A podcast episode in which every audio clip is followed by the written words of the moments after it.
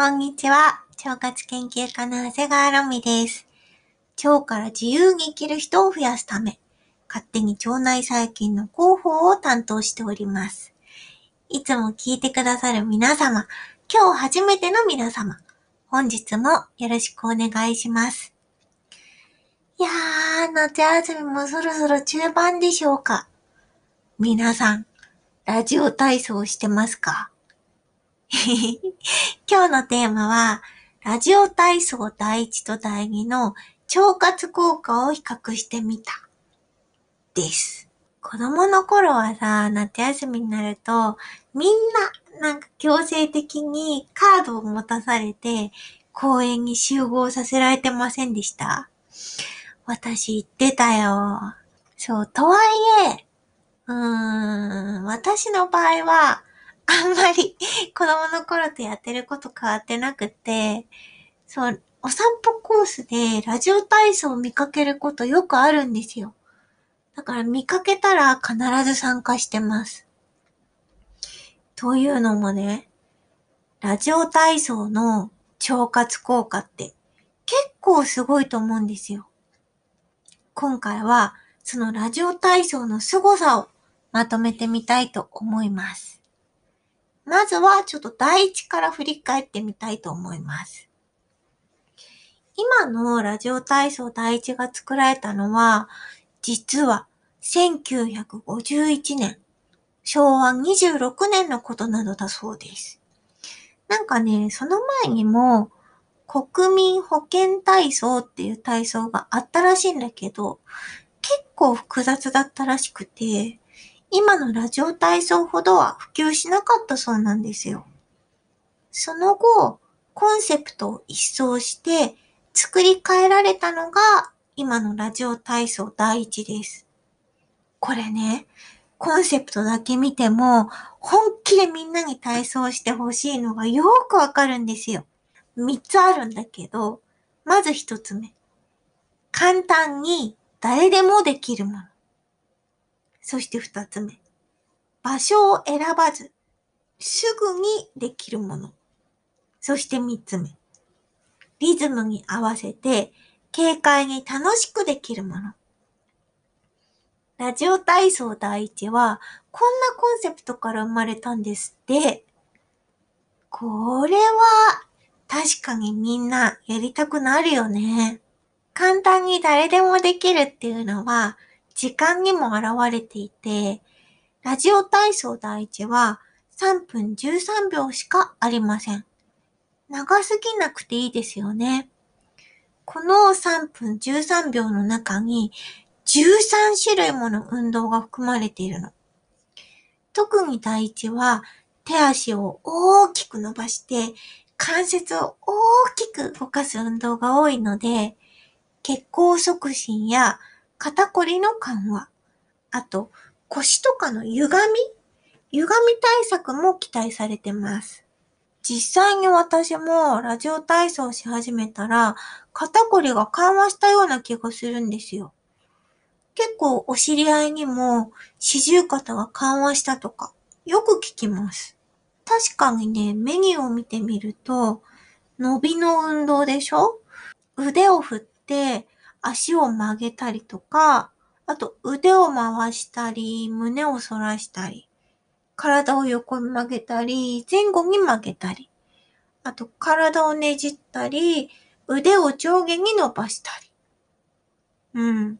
全体的に手足をブンブン振り回すのが多いようなイメージです。そして次、ラジオ体操第2。今のラジオ体操の第2が作られたのは、第1が作られた翌年の1952年、昭和27年だそうです。こちらも3分8秒っていう短い時間の中に13種類の運動が含まれてます。それと驚きなのがさ、ラジオ体操第一で使われた運動は全く入ってなくて、新しい運動が全部入ってるんだって。使い回しはないわけよ。これ本気を感じますよね。そして、個人的には、腸活なら第2の方がおすすめです。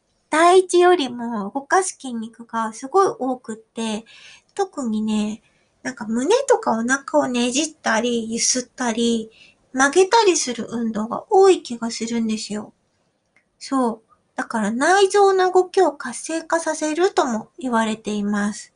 メニューを見てみても、ゆするとか、回すとか、うーん、ねじるとかが多いかもしれない。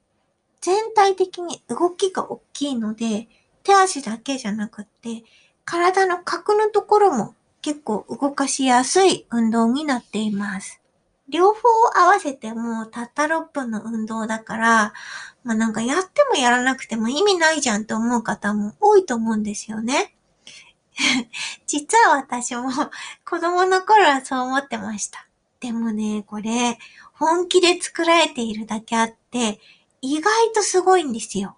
実際に一般財団法人の会員保険加入者協会っていうところが、ラジオ体操を3年以上やった人、それも週5以上で続けた543名の方を対象に、実際どんな効果があったのか調査した内容が出てるんだけど、これね、体内年齢、血管年齢、体力年齢を調べているんですが、ラジオ体操している方としていない方で比べると、している方の方が20歳も年齢が若いんです。そう。だから例えばだけど、体内年齢ね。この場合は基礎代謝とか筋肉量などから算出する体内年齢が実年齢よりか20歳ぐらい若くなるし、血管年齢に関しては、70歳以上の方については、50歳ぐらいの血管年齢だということが分かってます。いやー、これすごいと思いますよ。個人的には、腸活している人は、まあ、第一だけでやめないで、第二までちゃんとやってほしいなと思います。なんかね、一人で6時半に起きてラジオつけるのちょっとなーって思う人は、近所の公園に行ってみると、多分誰かがやってます。わかんないけど。なんかちっちゃい公園だと無理かもしんないけど、おっきめの公園に行くとさ、絶対やってる人たちいると思うんだよね。ちょっとそういう若々しい先輩たちがいらっしゃるところを探してみてください。そこでみんなで一緒にやれば習慣になるから、ぜひ参考にしてみてね。今日はラジオ体操第一と第二の違いについてお話ししてみました。ラジオへのご意見ご感想はぜひ、ツイッターのハッシュタグロミラジでつぶやきお願いします。腸活研究家、長谷川ロミでした。バイバイキーン。